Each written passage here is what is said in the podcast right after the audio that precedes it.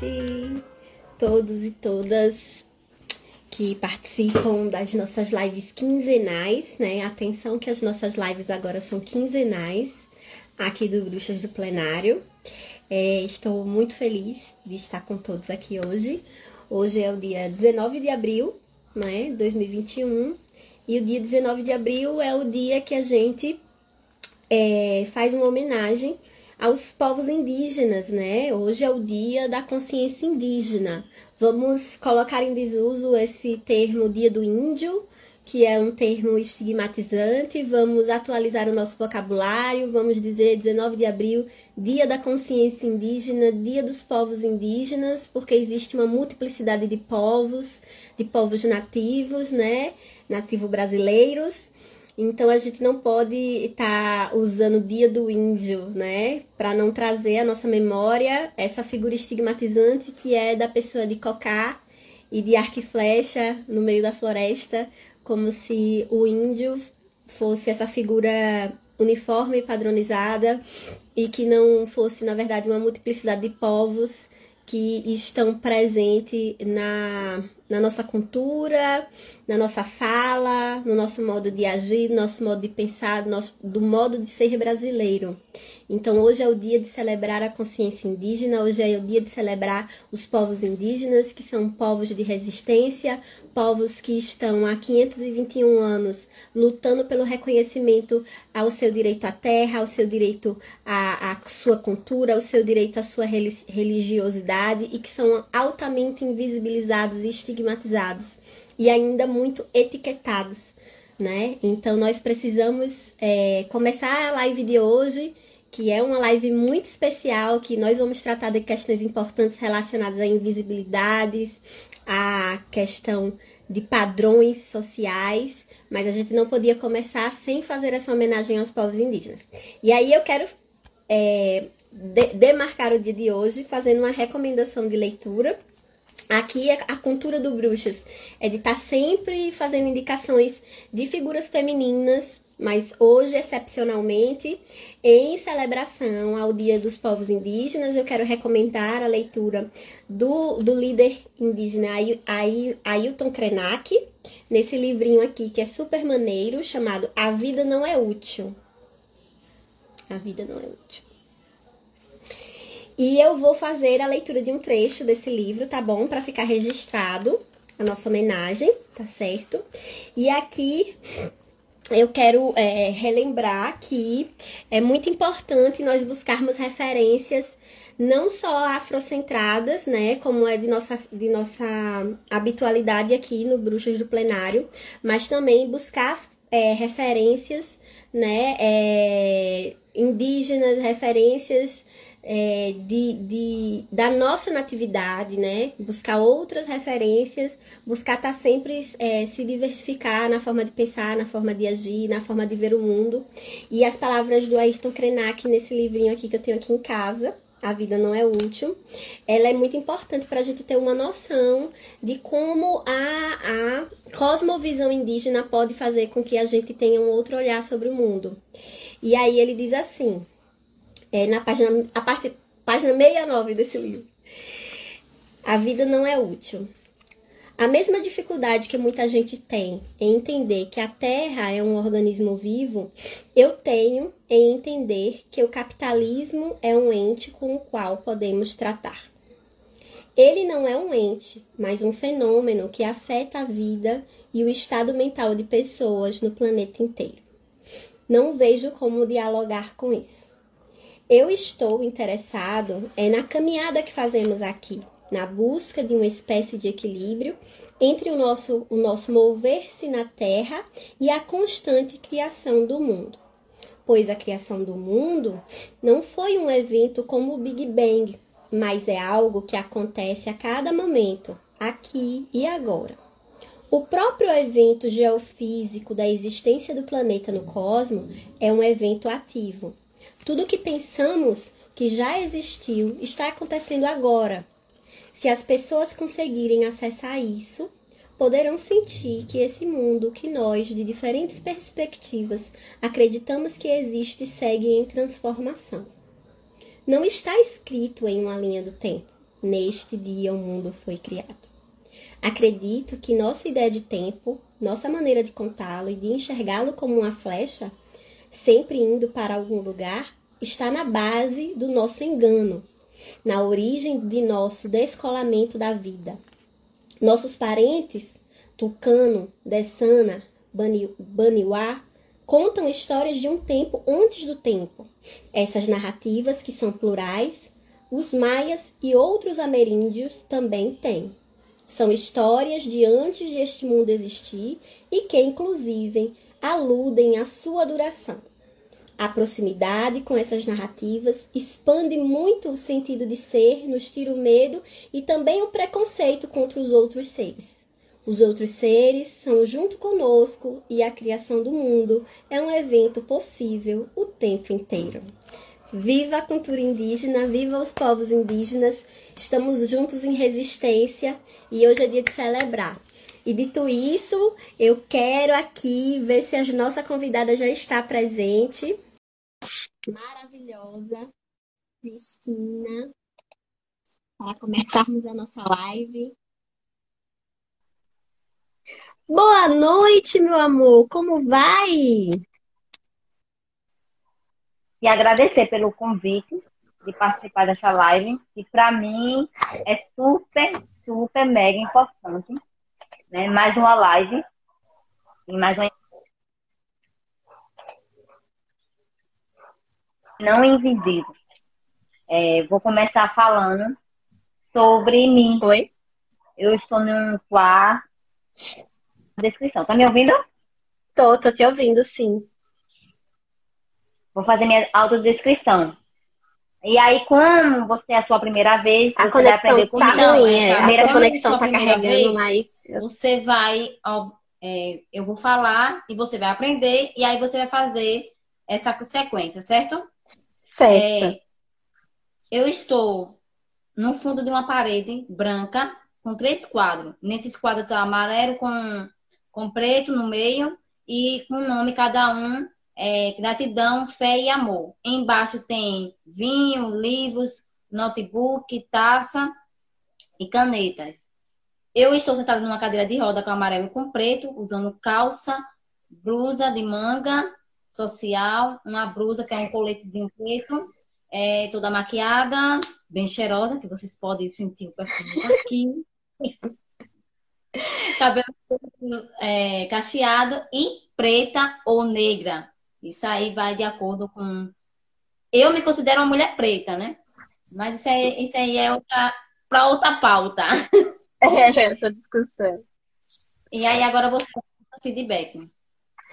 Pronto. É, eu estou é, em frente a uma, a, é, ao fundo tem uma parede branca. É, é possível ver um quadro, né? É, com fundo amarelo é, e azul, no qual há uma mulher, né, fazendo uma flexão de braço e está escrito num balãozinho de diálogo Yes, I can't, né, que significa em inglês sim, eu posso. É, eu estou sentada, uso um vestido vermelho, rendado, é, sou uma mulher negra ou preta, né? Como a Cris falou. Cabelos trançados, né? De box braids, braids é, grisalho, né? É, eu estou grisalha. É, uso óculos pretos de aros arredondados. Estou com um brinco de búzios, cheirosa também.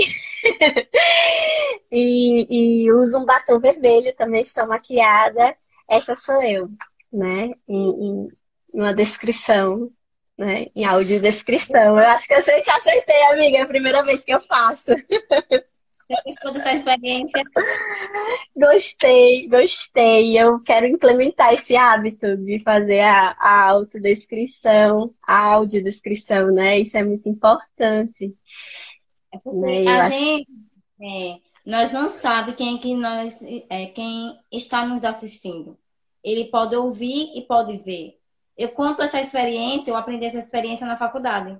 Tinha dois alunos, que eu era deficiente física, e tinha um colega meu que, que era cego. Né? E aí uma uhum. professora disse bem assim, é, Judivan, você me conhece? Aí ele disse, não, então a partir de agora você vai me conhecer. Foi até o aluno cego, pegou a mão dele e começou a desenhar através das mãos. Ele conheceu o professor na mão. A gente pode fazer com que o outro nos conheça através da voz. Então você pode ser uma voz. Nós somos uma voz. Esse é nosso uhum. lugar de fala. Nós precisamos ter esse lugar de fala para que todos tenham acesso a nos ouvir, já que não pode no momento nos tocar.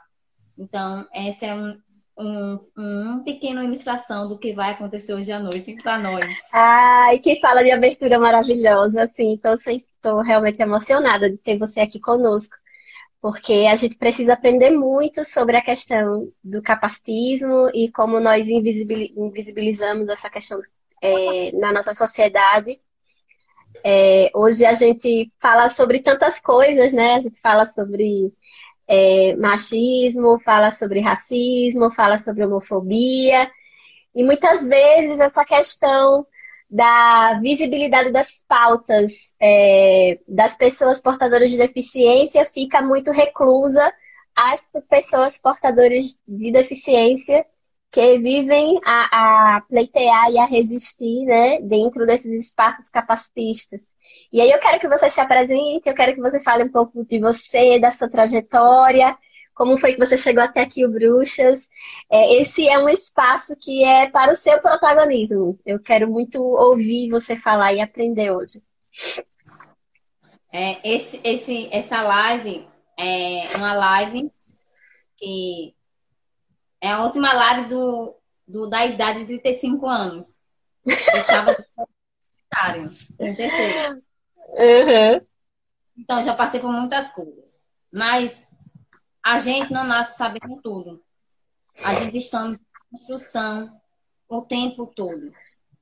E, e, e, a gente tem que ser sensível ao ouvir e ser humilde. E eu vou te ensinar algo bem legal agora, que eu sei que você não sabe, mas você vai aprender mais uma. Não existe portador existe pessoa com deficiência. Certo?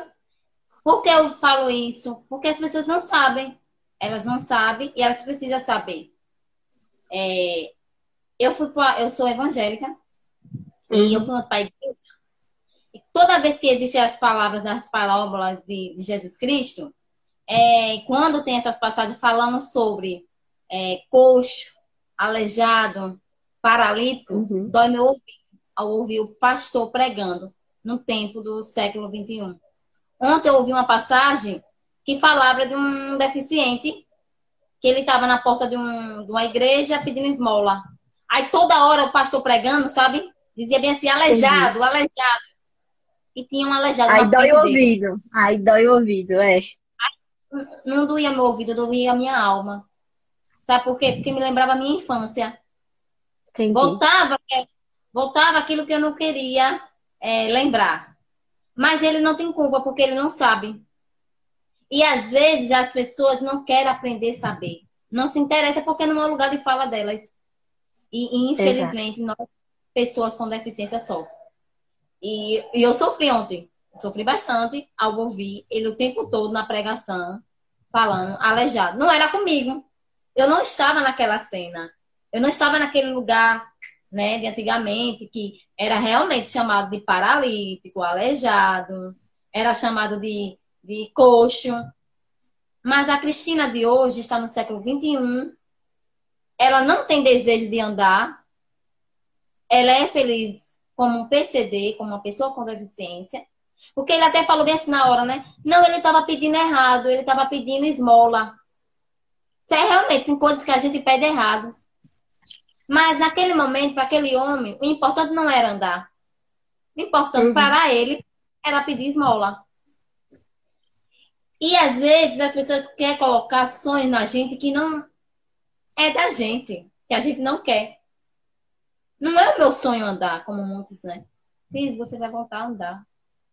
Você quer andar? Vou levar você para a igreja. Já começa daí. E eu sou Entendi. feliz aonde Sou muito feliz aonde Cristina está. E após seis meses de nascida, eu tive poliomielite. Sou gêmeas. É, minha irmã, ela anda. eu ando da minha maneira, usando cadeira de roda. Uhum. Tive cinco irmãos, comigo seis. É... Tive uma infância meio complicada, porque eu não usava cadeira de roda, não me aceitava até os 15 anos. Depois, eu passei por esse processo e ganhei minha primeira cadeira de roda, porque minha psicóloga olhou para mim e disse: Cris, você precisa de uma cadeira de roda para olhar nos olhos da pessoa. Porque se você estiver gateando no chão, ninguém vai olhar para você. E aí eu aprendi com minha psicóloga, porque eu sempre, quando vou falar com alguém, não é para saber se ela está mentindo ou falando a verdade. É para saber aonde eu estou. Quem é Cristina hoje? Então, toda vez que eu olho para alguém, eu digo: eu estou aqui. Esse é o meu lugar. É aqui que eu devo ficar. Porque geralmente as pessoas dizem, né? Ah, você está olhando, tem que ver se é verdade ou se é mentira. Eu, eu não penso dessa forma. Eu aprendi a sentar numa cadeira de roda dizendo aonde Cristina está e aonde ela quer chegar. Depois eu casei. É, meu ex-marido ele teve depressão. É, ele tipo, foi um ótimo marido. Eu acho que o único homem que eu amei de verdade foi ele. E porque nós se separamos, ele teve depressão cortou os pulsos, quebrou tudo dentro de casa e, tipo, ele não conseguia mais controlar. Quando eu me separei dele, dois anos depois, dois ou três anos depois de separados, ele se matou. Conseguiu fazer o que ele não fez dentro da minha casa. E depois eu conheci outra pessoa, é, fui casada novamente, me casei novamente. Porque quem quer ficar só é cachorro, né? E eu não quero ficar só, amiga. É sempre ótimo ter companhia. Eu acho que ninguém quer ficar sozinho, né? Assim, é, é, nós, nós somos, somos é, é, seres sociais, né? A gente tem momentos que a gente quer ficar só, que a gente quer o nosso espaço, mas nós, é, nós queremos também sempre estar tá buscando essa interação, esse contato, de, ter, de, de dar e sentir carinho, né? E, e, isso é, é, é, tipo natural do, dos seres humanos, né? É, é maravilhoso. Isso eu acho que é uma característica nossa maravilhosa. É porque tem muitas mulheres, né, quando sai de uma relação muito, muito difícil, porque eu tive uma relação difícil no meu primeiro casamento, mas não foi é, difícil de tipo, ele me agredia, ele me batia, ele me xingava, não. Mas uma, uma questão psicológica da parte dele que eu não sabia lidar com isso na época. Porque as pessoas na época, elas tinham. Não se falava em depressão. Hoje se fala mais, hoje tá, esse assunto está mais aberto. É verdade. E, e depois eu me casei novamente. E eu pensei que o cara era maravilhoso, né? Assim. Pegava na mão. Aqueles equívocos. Quem nunca, né? Quem nunca? Quem... É. Aquele momento maravilhoso tal. Né? Ia pra igreja comigo de mão dada. As pessoas disseram, nossa, ele é tão corajoso. Porque para a sociedade, um homem namorar com uma mulher é tipo de heroísmo, isso é um capacitismo. E, é, um capacitismo, na verdade. Ele, ele, é maravilhoso, porque namora com uma mulher deficiente, né? Ele é o príncipe da caverna que toda mulher quer. E aí, você tá tão vulnerável, você fica. Hoje eu vejo o papel da mulher, tipo, quando a mulher sofre agressões, eu não julgo mais como eu julgava. Porque eu já fui essa mulher que julgava mulheres que eram agredidas. Ah, é, apanha porque gosta, porque é safada, porque tá com ele, não precisa. E muitas das vezes a gente vê os sinais, e esses sinais nos, nos deixam cega, e por conta disso, é, essa cegueira, a gente acaba entrando numa relação é, violenta, sabe? Violência na alma, no espírito, no corpo eu também, eu também, eu hoje também não, não, não, eu tenho outro olhar sobre essas mulheres também, sabe? Eu acho que nós é, que buscamos uma visão diferente das coisas, a gente precisa parar de achar culpados, né? A gente sempre fica, vê uma coisa errada e fica tentando achar culpados, né? Ah, a culpa é dela que continuou com ele, a culpa é dela que apanha e não se separa, a culpa é dela, ou a culpa é dele, ou a culpa é, é sempre a culpa de alguém. A gente tem que parar de estar tá procurando colocar as pessoas nesse lugar de vilão, de mocinho, de culpado, de inocente. É, e hoje eu vejo assim que muitas das vezes, quando a mulher se vê numa situação dessa, às vezes ela não percebe que o que tá dando merda, entende? ela acontece uma coisa, ela vai ficando ali, acontece outra, ela vai ficando ali, e ela vai tentando administrar e viver da melhor forma, e vai ficando, vai ficando, vai ficando, e quando vê o pior acontece. E aí, às vezes, quando ela se dá conta que precisa sair dali, ela, o negócio já tá muito ruim, tá muito ruim. Né? E a gente sabe que, infelizmente, com o aumento dos índices de feminicídio, às vezes ela consegue sair, às vezes não. Né? Às vezes, infelizmente, quando ela se dá conta, já é na hora da morte, ou então ela se dá conta, tenta sair e morre por isso. Então, assim, é bem complicado a gente estar tá culpabilizando a mulher por estar tá numa situação de violência. Quando a gente sabe que muito da violência que a mulher sofre, ela é naturalizada. Então, até para a própria mulher perceber que está sofrendo violência é difícil. E, e, e aquela questão também, que eu acho, Carol, é que você coloca desculpa para ser feliz. Tipo, você está numa relação, mas eu quero ficar nessa relação por conta do meu filho, que minha filha é pequena e eu não posso prosseguir minha vida, mas eu tenho que ficar naquela relação por causa do meu filho. No meu caso, eu não, não, não tive filhos, não posso ser mãe. Mas eu criava é, desculpa para ser feliz, ou seja, para sair daquela relação. Ah, ninguém vai me querer, é, eu sou deficiente, como é que eu vou ficar. Eu pensava até no futuro, como, for, como é que vai ser a minha velhice, como é que alguém vai cuidar de mim, porque eu sou uma pessoa com deficiência, eu sei a minha realidade, não precisa ninguém dizer como é, como é que vai ser a minha realidade. Então, colocava essas desculpas e vivia naquela relação abusiva, naquela ação, naquela relação de, de, de sofrimento.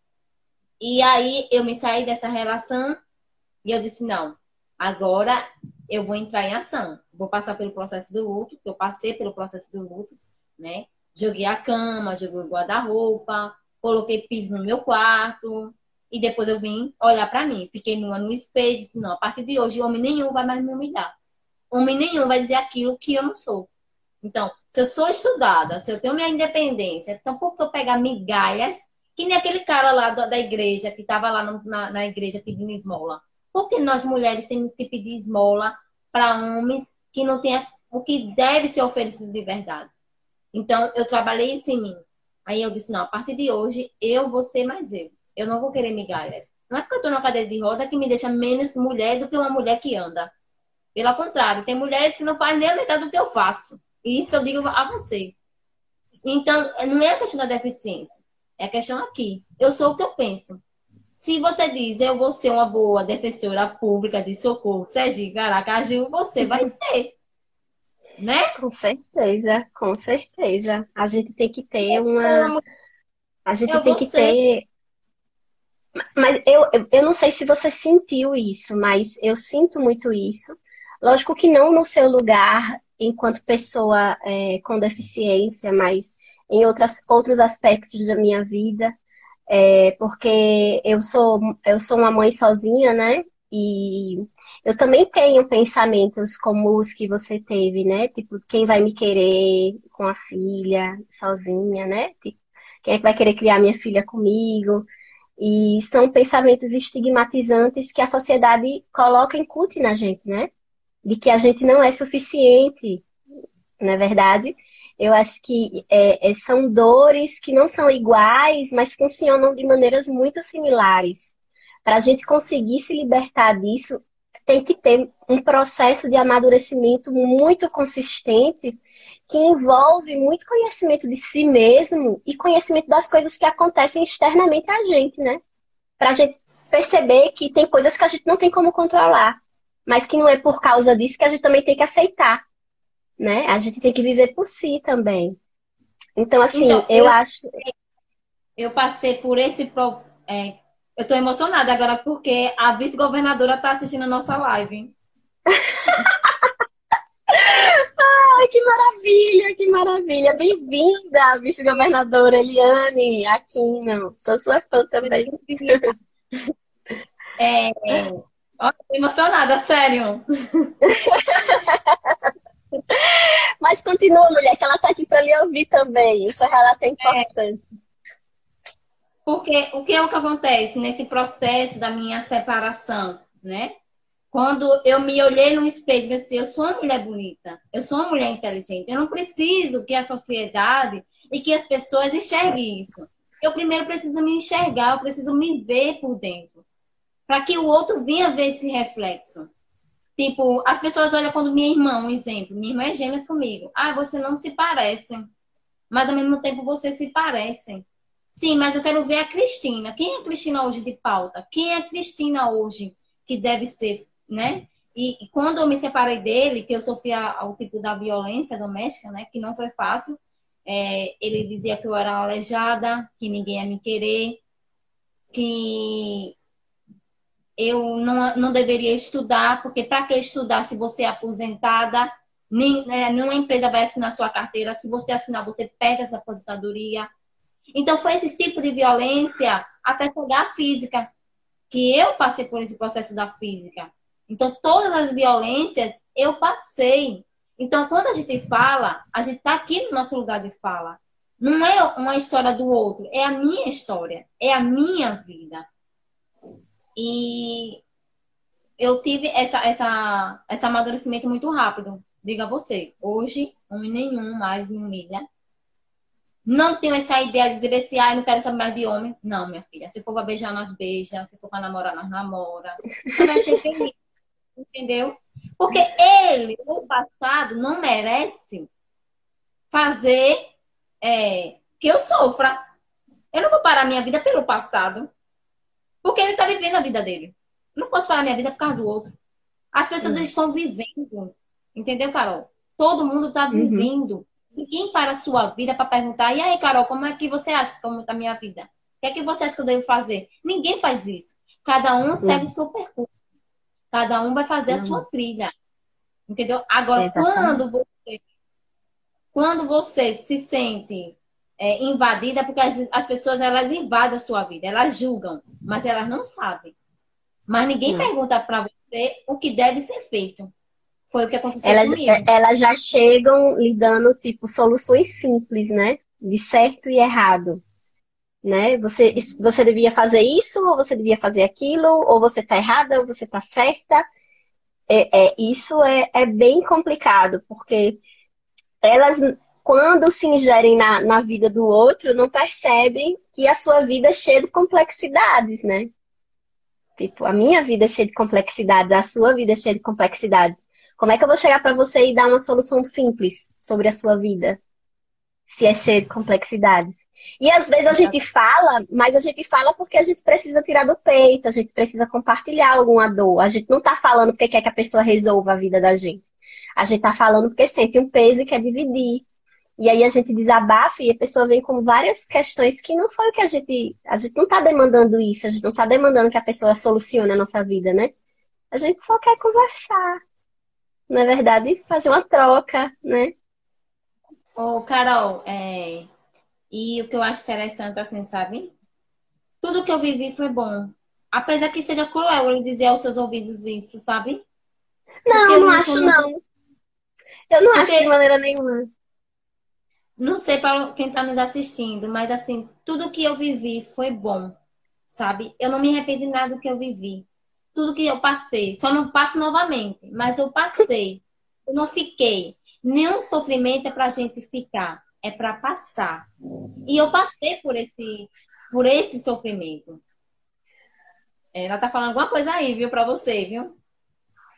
A questão da violência psicológica. Violência psicológica é difícil de identificar, mas muito, mas muito importante falarmos sobre e ajudar outras mulheres. Importantíssimo, porque a violência psicológica é a mais naturalizada.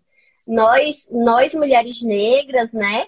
Nós três, a, a, Eliana Aquino também é uma mulher negra, é, nós sabemos muito que trajetória é essa, a trajetória do, do não ser uma mulher, não se sentir suficiente para atender essa, isso que a sociedade coloca como o padrão é, feminino, né? Como o padrão a ser, a ser alcançado, né?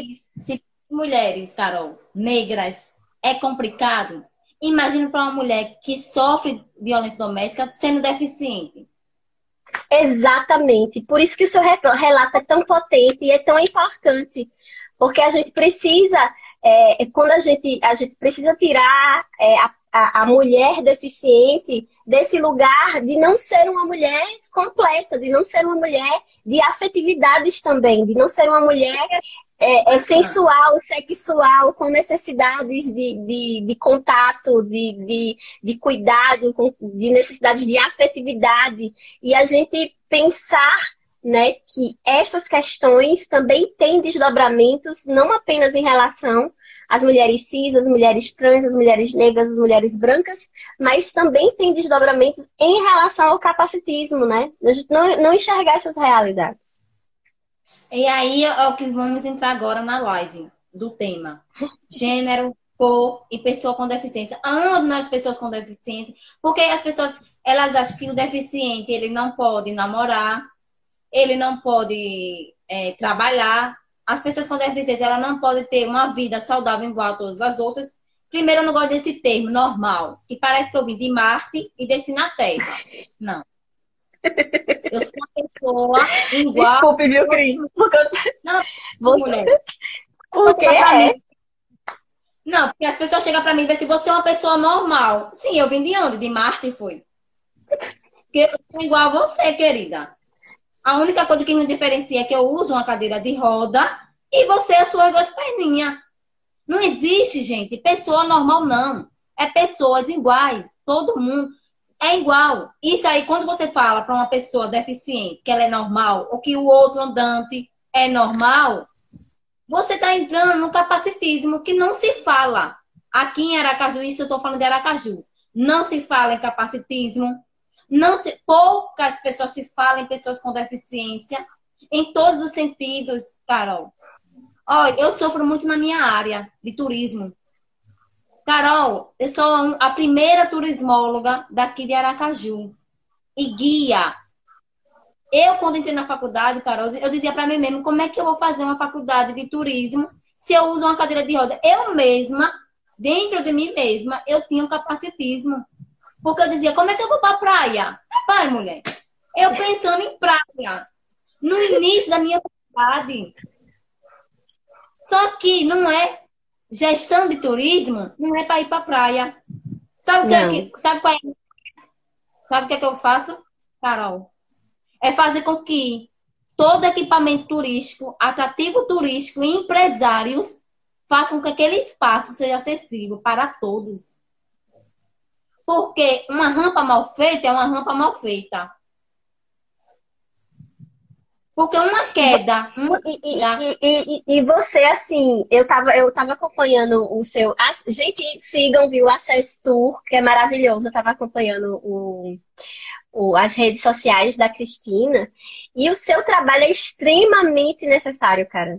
Eu, não, eu falo assim, como uma pessoa andante, como uma, uma mulher não portadora de deficiência que tem coisas ali que eu nunca imaginei, que eu simplesmente nunca tinha me atentado para a exclusão desses espaços de turismo, né? A falta de equipamentos para o, o a inclusão de pessoas é, com deficiência.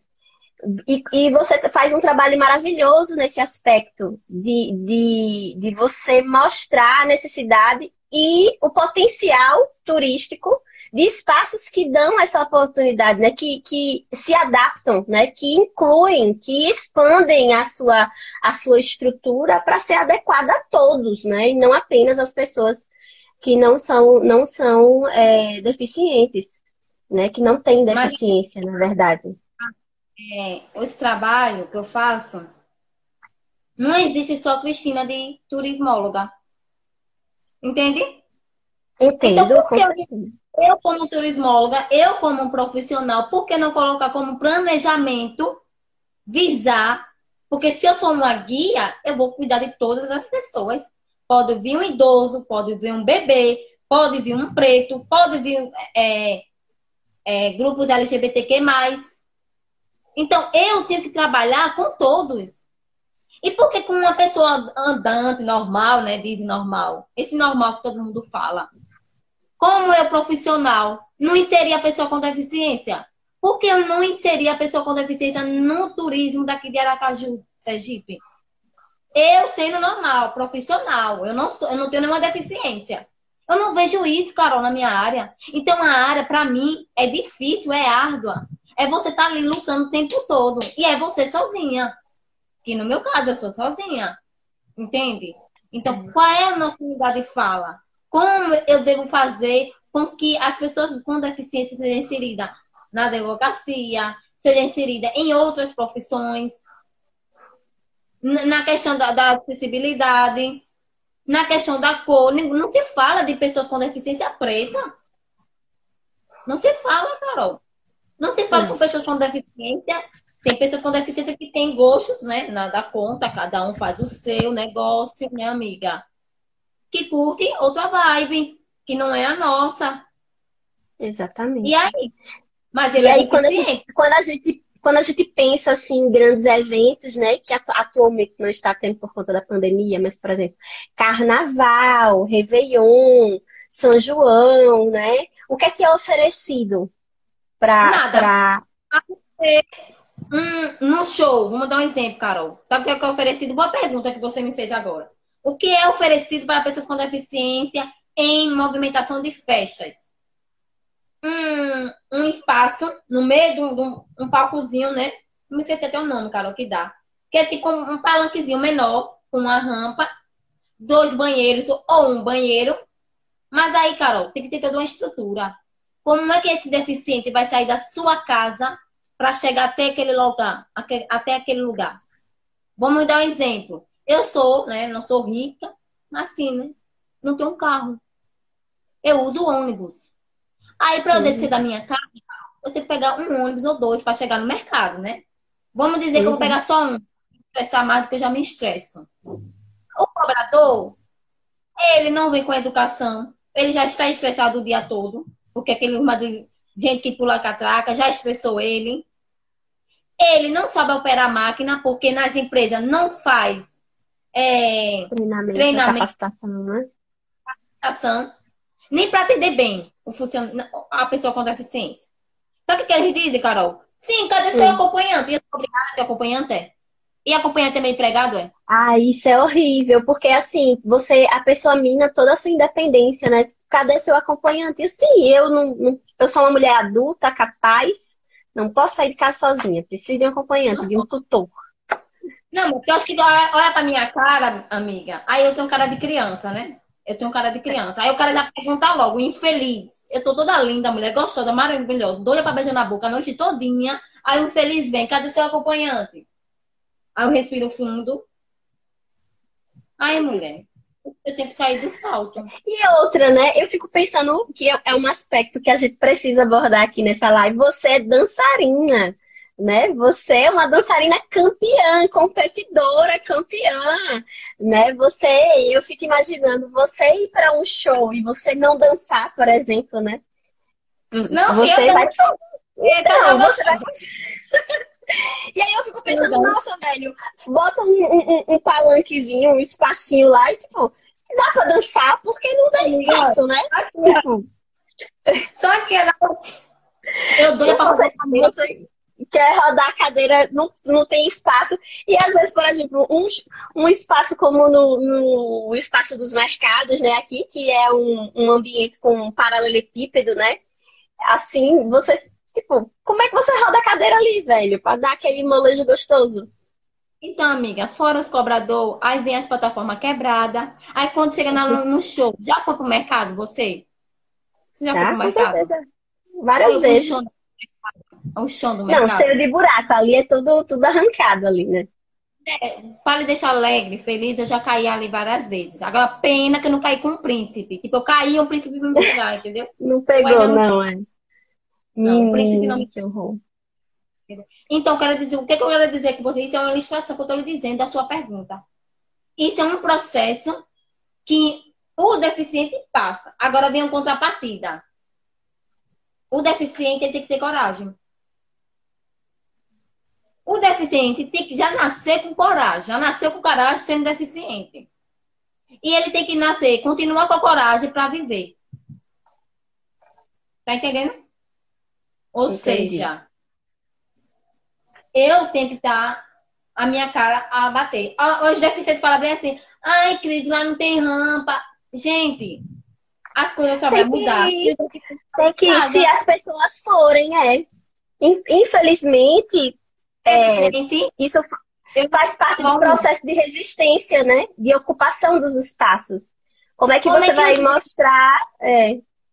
Os negros se libertaram, apanhando. Tiveram que apanhar para se libertar botar a cara no, na pista, né? E, e, dizer eu estou aqui, eu existo e eu, eu preciso que as coisas mudem. Mas se não tiver ocupação dos espaços, é, isso não vai acontecer.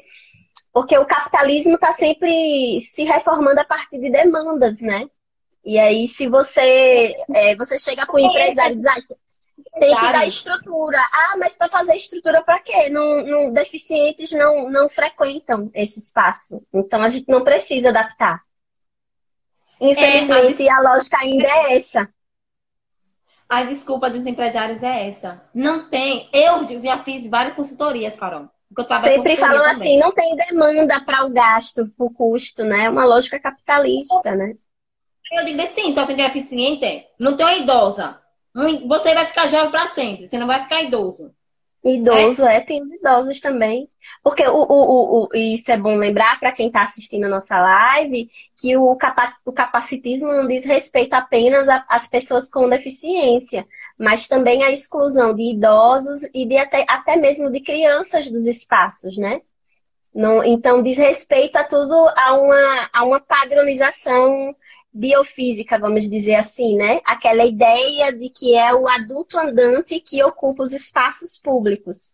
Então, você, o adulto andante jovem, né? O adulto andante jovem, porque é, é, há uma invisibilização em relação a qualquer outro tipo de pessoa, né? Assim, o bio, biotipo, né? Isso inclui também é, é, a questão das pessoas que são, são gordas, né? É, você vê a adaptação de cadeiras, de poltronas, né? Tudo, tudo isso é muito, é muito. A gente vê como é, na nossa sociedade ela é violenta. Ela é violenta. Porque você exclui uma grande parte da população. O padrão ideal para o qual é, é, é engenhado esses espaços, é pensado esses espaços, é para a pessoa branca, jovem, magra e que não, não seja portadora de qualquer tipo de deficiência. Né? Porque aqui a gente não fala apenas da questão da deficiência física, mas também da vulnerabilidade mental. A gente não, e tem é como deficiências se... invisíveis, Carol. Que aí é o que você fala, portador. Eu tô portando uma doença, entendeu? Então, uhum. tem essas pessoas com deficiências invisíveis que as pessoas acham que aquela pessoa tá perfeita visivelmente. Mas aquelas pessoas têm, têm faz hemodiálise. Entendeu? Exatamente, tem renal crônico, tem as pessoas que, que, que são é, diabéticos, né? E aí a gente pode trabalhar também questões, por exemplo, alimentação em hotel, café da manhã. Tem pessoas diabéticas, pessoas hipertensas. Não fala. Não fala.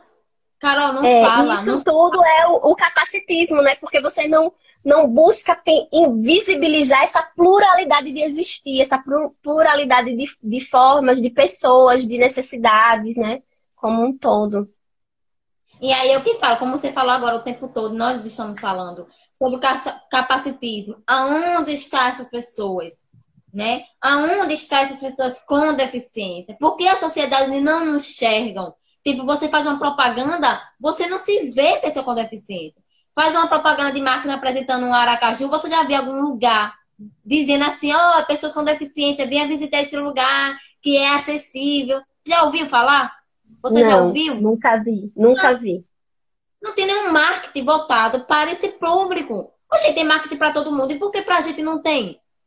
Tem para negro, tem para LGBTQ+, tem para idosos, eu já vi propaganda de idosos do SESC. Verdade, eu também já vi, também, também já vi. E por quê? Sabe por quê? Porque ainda está naquela invisibilidade de achar que o deficiente tem que ficar dentro de um quarto, preso, ganhando uma aposentadoria, certo? Ah, ganha uma aposentadoria, fica dentro do quarto, trancado, ele não vai para uma praia, ele não namora, porque a pessoa, quando, quando alguém vê um deficiente, até de mão dada com um namorado, é um espanto. É a mesma coisa de pegar dois homens, porque ainda existe esse preconceito contra homem com homem. Mas se você vê, oxi, Meu Deus do céu, o que esse homem tá fazendo com essa mulher? estranho. Ai, que horror. Que horror, na verdade. E fora, eu já passei por várias perguntas bizarras. Você transa, Cristina? Repara, mulher me perguntando se eu transo. mulher, desculpe. É porque é muito bizarro a pessoa perguntar isso. É muito bizarro, velho. Tipo, que, que, o que leva uma pessoa a passar uma vergonha dessa, hein? De perguntar isso. Tipo, te interessa? Tipo, eu, eu então, lembro quando. É, eu, eu, eu sempre, quando eu tô diante de uma pergunta bizarra, eu digo assim, sim, e, e qual é a finalidade da pergunta? Não, eu aprendi isso com você naquele dia lá no jornal onde a gente conheceu. Qual é a finalidade disso? E agora eu faço essa pergunta pra pessoa. É, quando a pessoa me pergunta algo bem bizarro assim, eu olho assim sério e falo assim, e qual é a finalidade da pergunta? Pra que você quer saber isso? Não, é isso que eu tô dizendo a você. As perguntas bizarras, porque não se fala na gente. A gente ainda é tratado como pessoas invisíveis. A gente não tem sexualidade apurada. A gente não tem roupas. Roupas para pessoa com deficiência a gente não tem. Você já viu alguma loja dizendo assim, Biquínis, biquínis para pessoas com deficiência. Nunca se falou. Joias, brincos, não se fala nisso. Não se fala em nada. As pessoas com deficiência elas ainda estão invisíveis, infelizmente. E cabe eu e, você... e, e eu acho que pior é, é, quando sai dessa questão da invisibilidade para virar o exótico, né? que é você tentando viver a sua vida, tendo um relacionamento afetivo com alguém e a pessoa lhe enxerga como exótica, a ponto de achar que tem o direito de perguntar se você transa. Isso é muito Não. violento. Isso é muito violento. Nós estamos falando agora de assédio, né? Assédio. Isso. Você vê nas mídias, tá todo mundo falando de assédio. Parece que é moda, né? Quando uhum, tem um tema. É. Mas você já parou, já parou para pensar Sim, assédio contra as mulheres. Mas ninguém se fala de assédio com mulheres com deficiência. Já perguntaram? Já, já ouvi alguma reportagem, alguma coisa do tipo? Sabe por quê? Porque nós, mulheres com deficiência, não somos vistas como algo sexual. Somos e a gente sabe que tem, e tem muito assédio. Tem muito assédio. Todo de assédio. Com esses desgraçados desses homens. E quando sabe que a mulher mora sozinha e que é deficiente, ele acha que a mulher é retardada da cabeça. E que acha que minha casa é motel. Tá entendendo? Ah, não. Tô. Aí faz a pergunta, né? Você mora só. Aí eu, aí eu pergunto, né? Qual é a finalidade da pergunta? Que eu aprendi com você, né? Muito bem. É, qual é a finalidade da pergunta? E, e a, a, a, eu acho assim que é, tem todo um conjunto de violências. E em relação aos homens, e os homens que estão assistindo, por favor, aprendam, é uma, uma postura de achar que tá ali fazendo um favor, de querer ficar com você. Tipo, olha, eu tô chegando aqui em você e você tem que ficar comigo, porque eu estou fazendo favor. Entendeu? Porque, porque eu. É, porque ninguém vai querer, exatamente. É, eu, enquanto eu não tenho a experiência, eu, na verdade, tive a, a, experiência de ser pessoa com deficiência, mas foi uma deficiência temporária.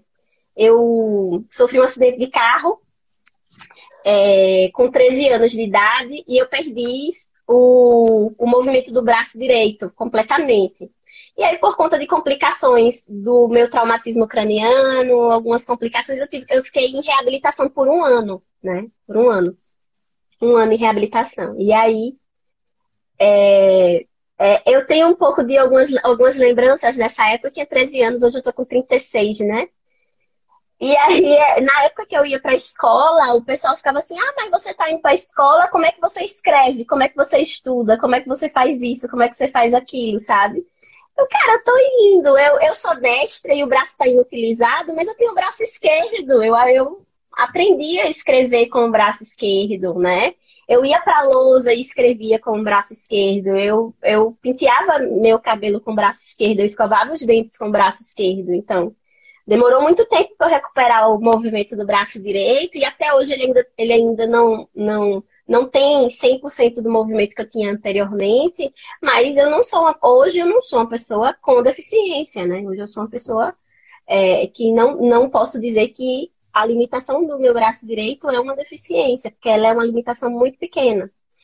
Mas eu vivi essa experiência é, por esse curto período e, tipo, nem se compara, né, a um, a, um, a um PCD. E a gente vê como é violento isso, como é violento ser transformado nessa figura exótica dentro da sociedade, quando não invisível.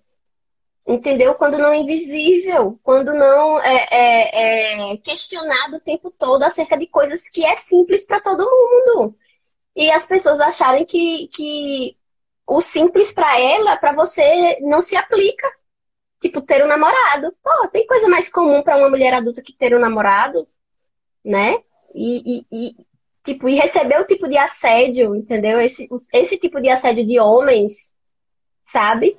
E das discussões, ninguém, ninguém levantaram essa discussão de, do assédio que as mulheres com deficiência sofrem, né?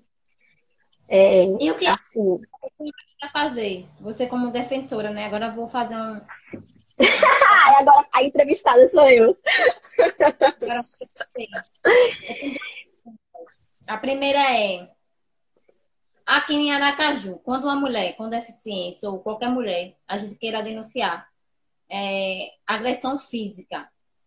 Vocês têm números que podem passar para a gente, ou para mim passar, porque eu estou com um caso que tem um homem que está agredindo uma mulher.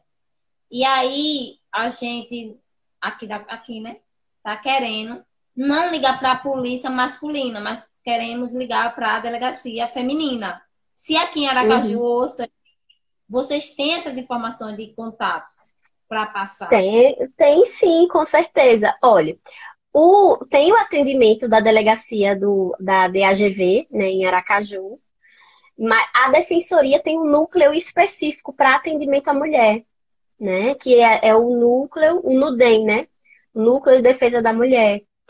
É, e aí tem o, o, o, número de atendimento do NUDEM, onde a mulher vítima de violência pode buscar orientação jurídica e lá é um núcleo composto por defensoras mulheres. Eu não faço parte desse núcleo, mas as informações de contato para entrar, para é, receber o atendimento do NUDEM é acessível, basta entrar no site da Defensoria e procurar o núcleo de defesa da mulher, NUDEM. E lá vai ter as informações de como entrar em contato, como buscar atendimento. E elas vão dar todos os encaminhamentos e todas as orientações jurídicas necessárias. Se for alguma questão mais ampla relacionada a capacitismo, que afeta sistematicamente as pessoas com, as pessoas com deficiência, então pode entrar em contato com o Núcleo de Direitos Humanos, né? Com o Núcleo de Direitos Humanos da Defensoria. E aí o Núcleo de Direitos Humanos também vai dar os encaminhamentos necessários nessa questão. Então, assim, a Defensoria, a, a Defensoria Pública, ele é um órgão institucional do sistema, ele está no sistema de justiça, é um órgão que a Defensoria Pública existe na Constituição, ao lado do Ministério Público e do Poder Judiciário. A função da Defensoria Pública é dar proteção às pessoas é, com vulnerabilidades, porque a gente não pode mais também, a gente aqui tá, é, aprendi com você hoje, e a gente tem que aprender que não existe pessoas vulneráveis, né? Porque isso é uma situação que a gente é, é, coloca a pessoa nesse lugar, mas pessoas vulnerabilizadas, né, ou em situação de vulnerabilidade, porque aquela pessoa está naquele momento de vulnerabilidade e a gente vai intervir para que ela, ela possa sair, deixar aquela situação de vulnerabilidade. É, o principal foco da defensoria é o atendimento às pessoas que estão em situação de vulnerabilidade, seja socioeconômica, seja uma vulnerabilidade decorrente de situação de violência de gênero, seja por uma situação decorrente de violência racial, ou por uma violência capacitista, ou então por, pela questão da LGBTQI-fobia. Então, a principal preocupação da Defensoria Pública é o fomento e a defesa de direitos humanos. E a gente precisa entender que quando a gente fala de direitos humanos, não são apenas os direitos é, de pessoas encarceradas, porque há uma estigmatização dessa visão de que direitos humanos é a defesa do direito das pessoas encarceradas. Não, né? É a defesa do direito à saúde, do direito à educação, do direito a tratamento digno pelos órgãos de Estado, pela sociedade, é o direito à, à igualdade, né, no sentido de todos terem as, as mesmas oportunidades, o direito à renda, o direito ao trabalho, o direito à moradia. Tudo isso são, são direitos fundamentais e, numa escala ampla, são direitos humanos. E a defensoria ela tem por objetivo principal ser o guardião na ordem jurídica dos direitos humanos. Né? Vão haver outros órgãos que vão também tratar dessa pauta de direitos humanos? Vão. Mas na Constituição foi fundada uma instituição de Estado para a defesa desses direitos humanos. E essa instituição é a Defensoria Pública. Então, Porque, a gente tá... Onde eu moro, né? É, tirando essa parte da violência doméstica, que já, eu já até peguei o número aqui. Inclusive, Eliane, é, Eliane Alquino, ela colocou o número aqui da, da, G, da GV, né? É, DAGV, isso mesmo. Isso. E o que acontece aqui também, que é outra coisa que eu gostaria de lhe perguntar. Você falou que a defensoria não é só para defender pessoas. Eu tô falando, quando eu falo abertamente, é para que as pessoas que estão ao nosso redor, tem pessoas que não têm o mesmo nível de escolaridade, né? Então, precisa de um linguajar mais aberto, mais amplo, para que possa entender. Né? Porque esses termos técnicos na faculdade. Mas, assim, é, as pessoas aqui no Santa Maria, existem muitas pessoas com deficiência. Aqui na cidade, no bairro, desculpa, no bairro de Santa Maria, existem muitas crianças deficientes. Existem muitas crianças deficientes aqui. A, o, o índice é grande de pessoas com deficiência. Mas o que acontece com esse meu análise de estudo desse bairro? É que as pessoas com deficiência, a, a família, ela não cuida ela cuida do dinheiro, mas não cuida do indivíduo. E como é que a defensoria pode é, proteger esse indivíduo, essa pessoa com deficiência que não tem autonomia? Cristina tem. Cristina é deficiente das pernas. Mas a mente dela funciona, como você percebe, muito bem. É, mas as crianças, é, as crianças, em relação a defesa, que eu estou dizendo, a defensoria, ela, ela tem um atendimento muito amplo entendeu? Tem um núcleo na defensoria específico para, para a infância, né? Para atendimento a questões relacionadas a crianças e adolescentes. Onde lá também vai ter um grupo de defensores que vai ter, fazer intervenções em relação a essa temática. Mas também o Ministério Público pode atuar nesses casos, né? Nesses casos relacionados à infância, e a adolescente também tem um, uma, um atendimento público do CAOP da infância, né, que vai dar o encaminhamento nesses casos quando eles têm conhecimento dessas, dessas vulnerabilidades. De uma criança com deficiência, de que os responsáveis não tomam conta, que só recebe o dinheiro, e etc. Isso. Que maltrata. Tanto, é, que maltrata, de maus tratos, e etc. Então, assim, é, tem tanto um trabalho muito bonito da Defensoria Pública quanto do Ministério Público nesse aspecto também. Entendeu? Porque, e, o aspecto, e o Ministério Público tem um, uma, atribuição até mais ampla para tratar, tratar de, de, de, em tutela coletiva, exigir as ações. A Defensoria também tem, mas exigir ações do Estado né, para é, fazer um, um para ampliar a rede de, de apoio, da assistência, para estar tá, é, visitando essas famílias, orientando, né, tudo é isso. É como eu disse a você o tempo todo, né? É, o assunto da gente é esse. Não se fala em, em, em divulgações de como a defensoria pode é, ajudar. Eu não, não, bom, não chega até mim. Então, se não chegar até mim, que fica o tempo todo estudando, estou na mídia, imagine para uma pessoa uhum. que nunca foi na escola, porque tem deficientes que nunca estudaram. Tem deficientes que nunca teve acesso à escola. Então, como é que essas pessoas com deficiência vai ter essa oportunidade dessas informações? É. Amiga, Você tá, tá maravilhoso esse nosso. Então, tô é... entendendo. Tá, tá maravilhoso esse nosso bate-papo, mas nosso horário já tá assim, chegando na reta final, né? E aí eu queria que você é, fizesse os seus comentários finais sobre o tema. Se você quiser deixar alguma recomendação de leitura, nós vamos ficar muito felizes em recebê-la. Alguma recomendação de, de qualquer coisa que ajude no nosso aprendizado, que ajude no nosso crescimento. É, faça as suas, as suas falas finais. Então, até ia pedir para você, quando você vê uma coisa, né? E... eu, eu agradeço a oportunidade. É...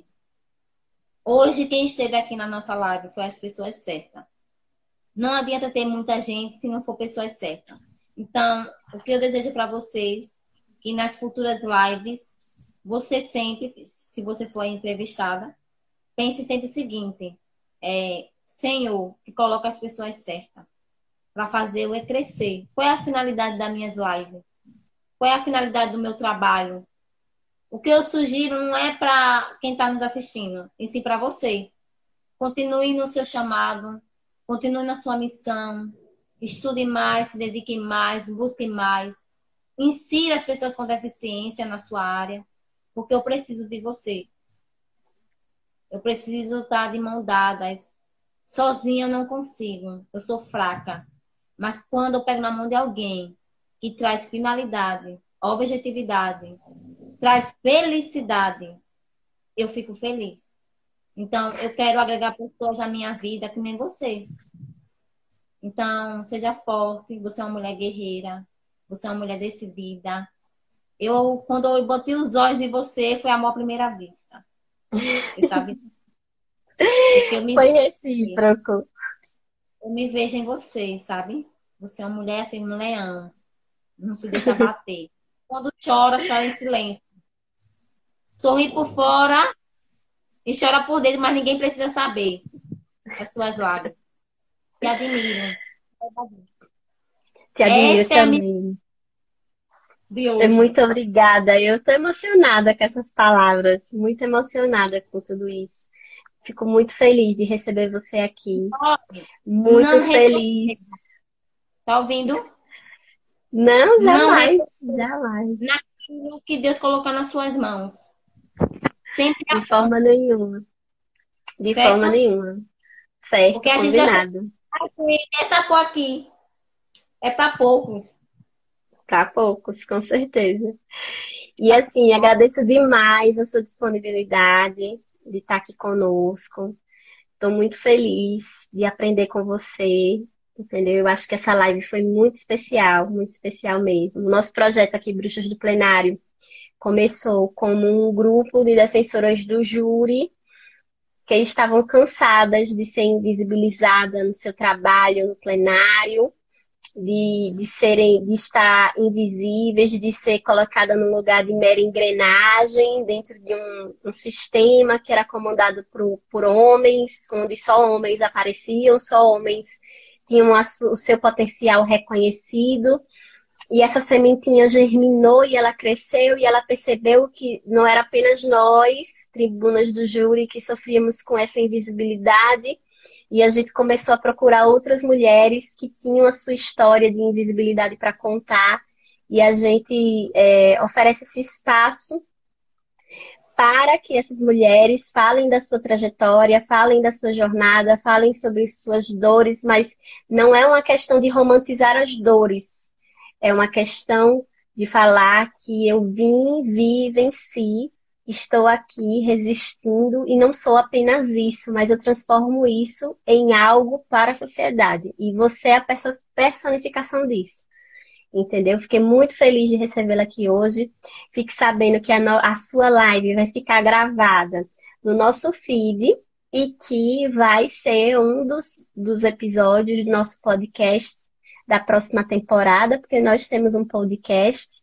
Então, é, não, a fala da Cristina não vai ficar restrita apenas a esse espaço do Instagram, mas ela vai ganhar o globo terrestre, né? Porque quando a gente fala de podcast, tá no Spot, nosso podcast está no Spotify, está no Deezer, está no Google Podcast, está no Castbox, está na internet, está em, to em todos os lugares. Se você pesquisar lá o nome da Cristina, vai aparecer futuramente o episódio da Cristina no Bruxas do Plenário falando sobre a sua trajetória e como ela e como você transformou tudo isso que você viveu em algo bom, em algo bom, não apenas para você, mas para as pessoas como você.